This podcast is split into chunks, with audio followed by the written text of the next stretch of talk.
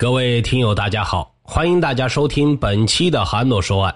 今天呢，继续给大家播讲现实版太平洋大逃杀鲁荣鱼二六二八号的下半部分。闲言少叙，开始咱们今天的案子。案情材料记载，那天临近中午时分，刘贵夺在甲板召集全体船员，称去日本需要钱，要求船员假装生病。通过卫星电话向家人索要五千块，转账到一张邮政银行卡上。按照船员们的供述，刘贵夺的做法激起了矛盾和猜疑。江小龙供述：“我说家里真没钱，没办法打。刘贵夺让我多少打点结果我俩吵了一架。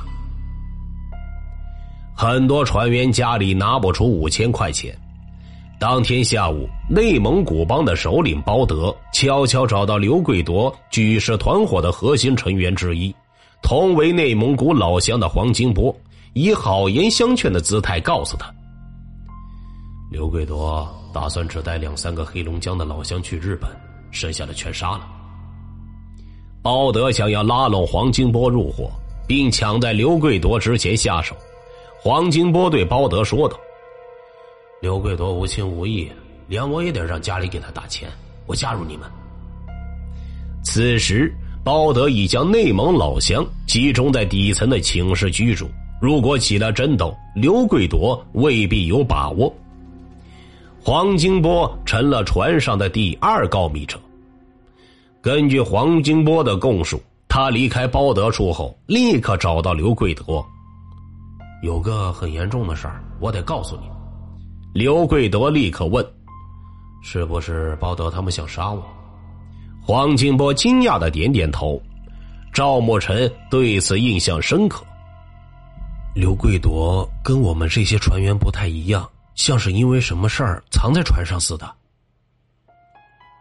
此时的力量对比，刘贵夺并无优势。如果吸纳精神力量，可以信任的，或者说可以利用的人，已经不多。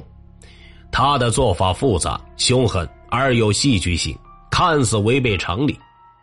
根据案情材料的记载，听完黄金波的告密，刘贵夺立刻找到此前的敌人和手下囚徒，一直被看管的船长李成全，拉他入伙。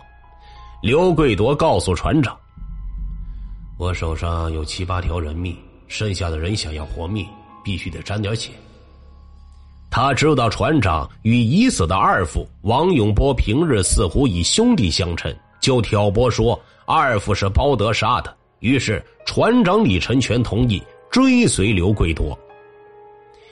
当日入夜，刘贵夺将自己人聚在一起，叫来刚刚投靠的船长和崔勇，他将包德四人的姓名写在纸条上，让同伙传阅。刘贵夺塞给崔勇一把鱼刀，安排他先回寝室作为诱饵，安排船长持刀在甲板等待。随后，对于新入伙的这两个人并不放心，又安排了黄金波和刘建成躲在甲板隐蔽处监督。随后，刘贵夺本人出马，找到包德，编造了一个谎言，告诉他船长前来投靠，打算让船长杀掉崔勇。沾沾血，需要借包德的鱼刀一用。包德同意了，交出刀，并按照刘贵夺的安排，到寝室里召唤崔勇到甲板，以便让船长杀掉崔勇。崔勇将鱼刀藏在身后，跟包德到了甲板。这个时候，船长已经持刀在那里等待了。包德此时毫无防备。遭到船长和崔勇前后夹击，鱼刀不断朝他身上乱捅。在一旁隐蔽监督的黄金波和刘成建，这个时候也加入了围攻。包德受伤后，向内蒙同乡大喊：“都出来！”但是没一个人敢动。第一次杀人的崔勇见包德满身是血，兴奋的上前将鲜血抹在自己脸上，大声的喊着。我沾血了！我沾血了！船长等人将包德捅伤后，逼他跳入海中，并逼问内蒙帮同伙的名单。那段时间呢，赵慕辰已经连续几天不敢睡觉，每天最多睡一个小时。杀包德时，赵慕辰正躺在床上。我那会儿就迷迷糊糊的往外面看看，还不到四点天就黑了，随时害怕人进来。真的，到后来我是怎么醒的？是听到那个高音喇叭，船上有人拿那大喇叭喊话器，突然响了。我寻思那个是船长的声音，船长开始喊：“包德，你的同伙还有谁？赶紧说吧，我都知道了。”船长喊了两声之后，变成刘贵夺的声音。刘贵夺又在那喊：“你以为黄金波是谁的人？”当时我就懵了，具体咋回事我也不知道，因为当时他俩联合的事，我事先一点也不知道。赵慕辰离开椅背，坐直了身子。瞪着眼睛，仿佛眼前有一团雾气，他想竭力从中寻找出什么。随后，内蒙帮被逐一清除，邱荣华、单国喜分别从机舱四人间宿舍和前铺叫出，被逼跳海；双喜、戴福顺被人持刀看管在十二人间宿舍，后亦被迫跳海。包宝臣当初说道。嗨，没一个人就没一个人，这玩意儿回去很好解释的。就是说这话的老船员也被逼跳入海中。到之后不知道听谁在喊：“哎，那不是包宝成双喜吗？双喜啥时候跳海里去了？”之后就告诉说是淹死的，具体的我真的记不清楚了。当时那阵脑袋没空白就已经不错了。几分钟过后，高音喇叭关掉了，我就听着刘贵夺在甲板上喊，冲着我住的警室里边：“单国喜出来！”单国喜就出去了。外面怎么地了？我这个一点也没看到，因为门那块有个门帘挂着一个大棉被，因为有空调，那阵儿啊天正热，光听着声了，我就听见啊扑通两声，完了又叫邱荣华，也是啊的一声就没了。之后把向立山和大夫叫出去，叫出去之后也问：“你们是不是和包德一伙的？”告诉不是。完了之后又说了一些话，然后告诉他：“你们俩老实一些，回去吧。”回来之后，他俩就想去那边尿尿，还让刘贵夺给骂了一顿：“你们俩是想跳海啊？不想活了是不是？”告诉说是去尿尿，然后他就骂：“赶紧回去！”反正就是骂骂咧咧的。他俩回来了，不一会儿，刘成建进来了，把我手机给要了过去，告诉我刘贵夺叫你出去。当时我就懵了，以为要弄我呢，我就磨磨蹭蹭的上去。刘贵夺那会儿已经回到船长室，他坐在床边，看起来很累，又有点轻松的感觉。他告诉我别害怕，没事儿，过两天我们这几个就上日本了，你们也别害怕，手上没沾血。没沾血这帮，你们回国就完事儿了。回公司你爱怎么说就怎么说。我们上日本也无所谓，都杀了神，能跑到啥时候就是啥时候。他说完之后，又跟我说：“你到厨房煮些面吧，完事的人都饿了，先吃点。”赵慕辰不清楚这次杀戮为什么刘贵夺只叫了崔勇，没叫他。我不知道，可能人手够了吧。这个真的不清楚，有一个事儿我觉得挺奇怪。那天刘贵夺让船员给他打五千块钱，轮到我的时候，我给我小妹打的，他告诉我我妈手机丢了，换了新号码，让我给他打电话，老念叨呢。我看了眼刘贵夺，他说打吧，告诉你妈过段时间就回去了，别担心。我没想到他能让我打，可能他知道我爸死了十几年。家里就我妈一个，但我想了想，没打，把电话还回去了。每一次赵莫尘向我讲起对刘贵夺的看法，末了都以一声感叹收尾。刘贵夺很有城府，比我们这些人成熟。刘贵夺远在黑龙江的家人叫他小二，家人印象中他孝顺聪明。后悔辍学早，羡慕有文化的人。十五岁那年，村里大旱，刘贵夺第一次离家，在建筑工地、养殖场卖过苦力。决定上船的时候，父亲开着拖拉机送他到县城。平日里，老父亲只抽自己种的烤烟。刘贵夺买来两包香烟，塞给了父亲，便离开了。时令已入深秋，赵木成的村庄笼罩在明亮的光线里，显得宁静而深远。村巷中很少有人走动，偶尔传来几声单调的狗吠。往回跑的路上，真的什么都没有，就是海。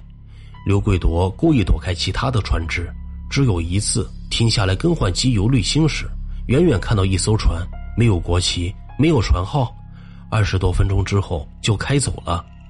很多人说是海盗船，渔船没什么钱，海盗不感兴趣。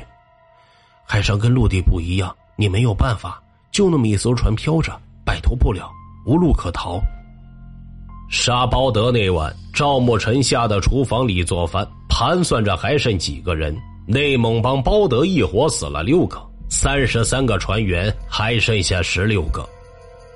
船还在秘鲁渔场的时候，每到夜晚，四周夜幕的深处会亮起其他船只的光亮。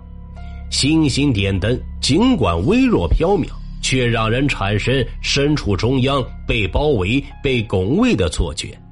这时候，那灯光已经不见了，窗外一片的漆黑。我做好饭，剩下的人都在那喝酒吃饭，吃完饭就在那待一会儿，都回去睡觉了。那天晚上，我在上面十二人间，在江小龙那个铺上睡的。江小龙就没让我下去，就告诉我：“你就在这睡吧，别下去了。”那天晚上我更睡不着了。第二天早晨起来就听见有人喊：“找那个王延龙、大管轮，都找不着了。”我当时在那躺着，听到乱七八糟的，寻思又出什么事儿了。当时给我吓的。之后听听又不对劲儿，说船坏了，海底总阀被人打开，只有王延龙知道总阀在哪儿。那会儿进水挺快的，告诉赶紧把那个水抽出去，有个泵把水全抽出去。整了之后也不好使，刘贵夺就跟我们这一大帮人说：“赶紧拿所有能漂的东西绑在一起，能做筏的做筏，船上有些木头、床板啥的，钉个木头筏子，能吃啥的都往上装。”海底总阀的打开，被意味着船有沉没的危险。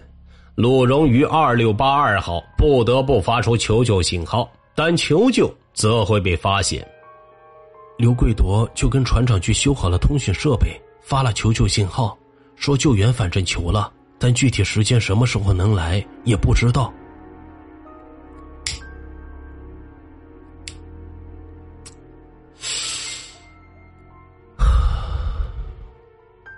谢谢。我们连钉带绑的做了木头筏子，木筏扎好之后下了水。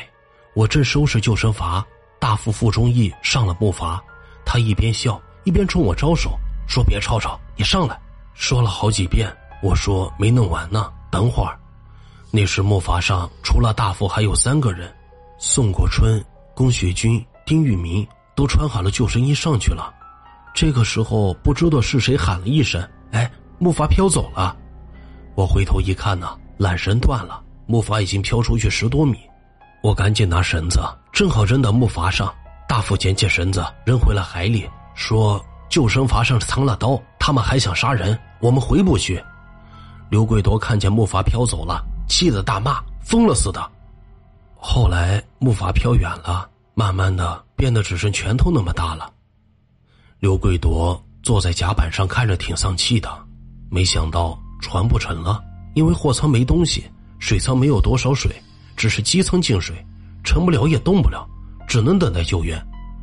求救时说有十五个人，现在只剩下十一个。刘贵夺就提议把杀人的事儿往跑掉的那四个人身上推，就把我们撇干净了。突然，这个时候船长说：“猫响，猫响，叫我们躲起来。”他看见木筏又飘了回来。因为之前放下了伞锚，加大了海流的冲击力，渔船往前飘，追上了木筏。被船长发现的时候，木筏上的四个人正用菜刀割这伞锚的缆绳呢。刘贵夺叫我到底下去，拿这铁坠上来，越多越好，拿了有上百个，伞毛割不断，木筏也一点不差，正好撞到了船头。要不就怎么说那四个人命背呢？这真是命！船长喊了一声：“砸，往死里砸！”我们就开始往下扔铁坠，咚咚咚，下去了三个人，只剩下丁玉明在上面。江小龙拿起一根鱼叉，跳到木筏上扎丁玉明，丁玉明也扎进了水里。江小龙很生气，大骂丁玉明。他没想到姓丁的会逃跑，他们原先一起劫的船。大副龚学军、丁玉明一边骂一边求情，慢慢游远，三个人搂在一起。他们肯定活不了了。国产的救生衣本来就不行，一进水四五个小时就沉了，而且他们砸出了血，鲨鱼过来的很快，就剩下宋国春了。他一个劲求情，但是刘贵夺不发话，我们也不敢救。刘贵夺说：“薅上来吧。”我和黄金波把他拉了上来。我见他脑袋流血，还找了纸巾给他擦擦。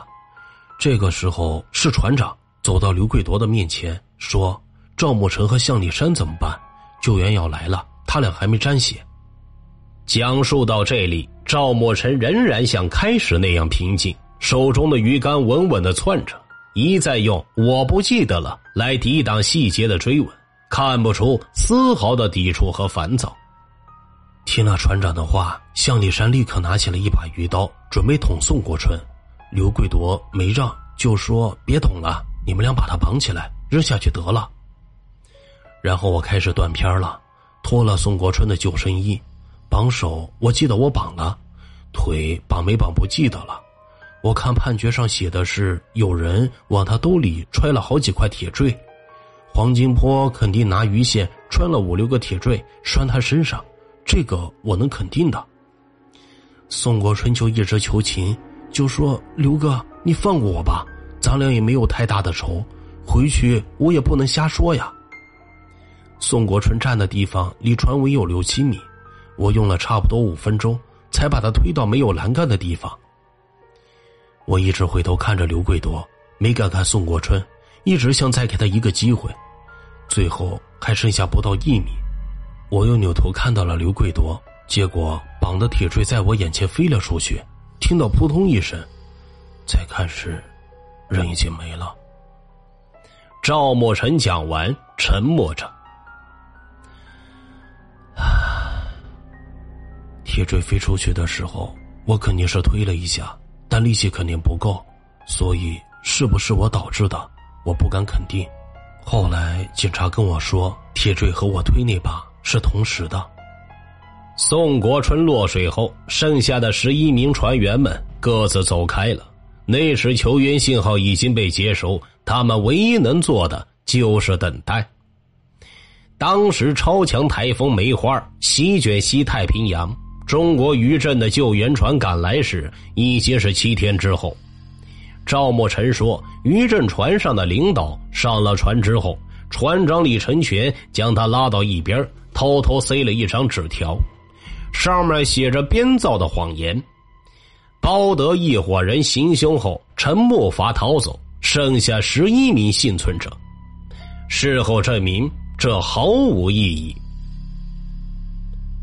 二零一一年八月十三日，当时赵默尘并没有感到轻松，也顾不上担心事情败露，仍不能确定能不能活着回来。那没准，万一一半道还想杀我们呢？最后往回拖到路上，刘贵夺一伙挨个搜查房间，发现了一本笔记，好像是单国喜的。上面记着当时杀老夏的人的名单。我不敢确定，主要是因为刘成建说过这么一句话：“早知道。”我想想怎么说的，早知道现在这样，当初还差这两了。反正就是这个意思吧。我当时是往我身上想的，我反正尽量表现自然一点。完了之后，我藏了一把刀，那把刀还是在船长的甲板上发现的。我也看见了，他告诉我把这刀藏起来，藏好。我拿着刀塞进船底的隔板的中间。后来我有点明白过来，刘成建不是指我。往回拖的时候，黄金波和王鹏他俩没啥事单独总是一起凑，叽叽咕咕不知道在那说什么，说话的声音挺小，总找笔呀找纸写点东西，还总背着这帮人。完了叠成纸飞机往海上飞，有一只落在刘贵夺的脚下，他捡起来看了，骂他俩：“你们俩写这东西干啥？是不是脑子有病呢？”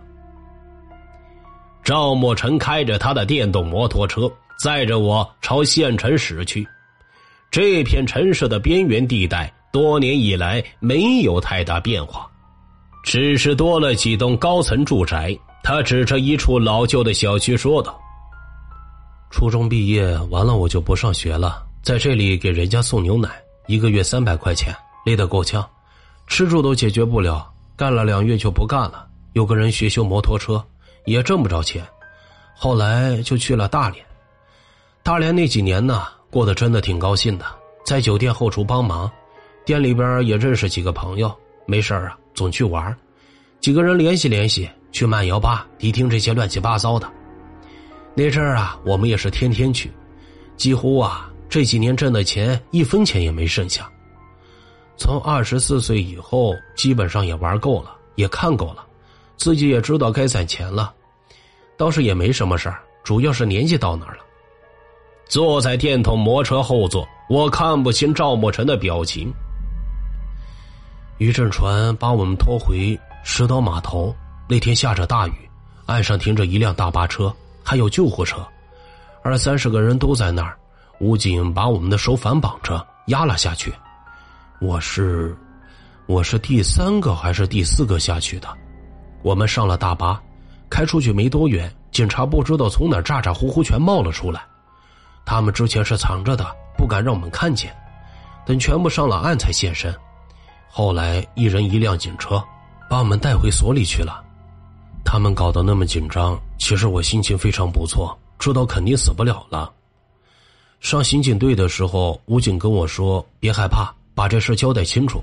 要是没你什么事儿，很快就能回家的。”我就说好，就没再别的。刘贵夺在之前把我们的家庭住址全部抄了下来。说谁要是敢说实话，他到时候就不会放过我们。当时也存在一些侥幸心理。审讯的时候，我就说包德杀人逃跑了。审讯我的人就问：“你说的这个，要是我跟你说，你自己会不会信？”他们领导来了之后，就告诉我还没说实话呢。瞅瞅我也没有吱声，就告诉我，人家都说了，第一个死的是夏七友，对不对？你是最年轻的，还拿案呢。就点了我一句。那个时候，第一遍口供都已经录完了，只差签字和按手印了，就在那等我。手印我一按，按到最后，我就按不下去了。我想想，越来越不得劲儿，我就，我就撕了那些，扔到垃圾桶里，然后就说了。十九岁的黄金波最先坦白。他想在案情明了前申报自首情节，最终没有通过。根据仅有的一点法律知识，赵莫尘觉得自己应该会判死缓或者无期。律师说应该是有期徒刑。换过律师后，又告诉他十年以内。他想着八年，他认为八年挺好。开庭时。他戴着手铐脚镣走进了法庭，看见母亲坐在旁听席上泪流不止，他也忍不住流下了眼泪。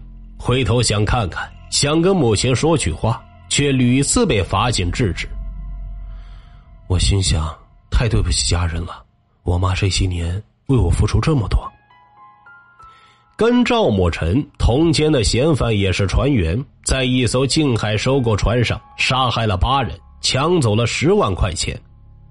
这位同监的嫌犯神神叨叨，端坐时脑袋乱晃，双手狂甩，将一本教人放下心结的心理书背得滚瓜烂熟。法庭宣判时，赵某尘听到有期徒刑四年的判决，心里乐坏了，当庭表示不上诉。出狱前的那个晚上，他趴在铁栏杆上，向附近监视的黄金波喊：“哎，我要出去了。”缺点什么东西，我给你邮点不用了，家里都给寄了。你自己出去，别再那啥了，小心点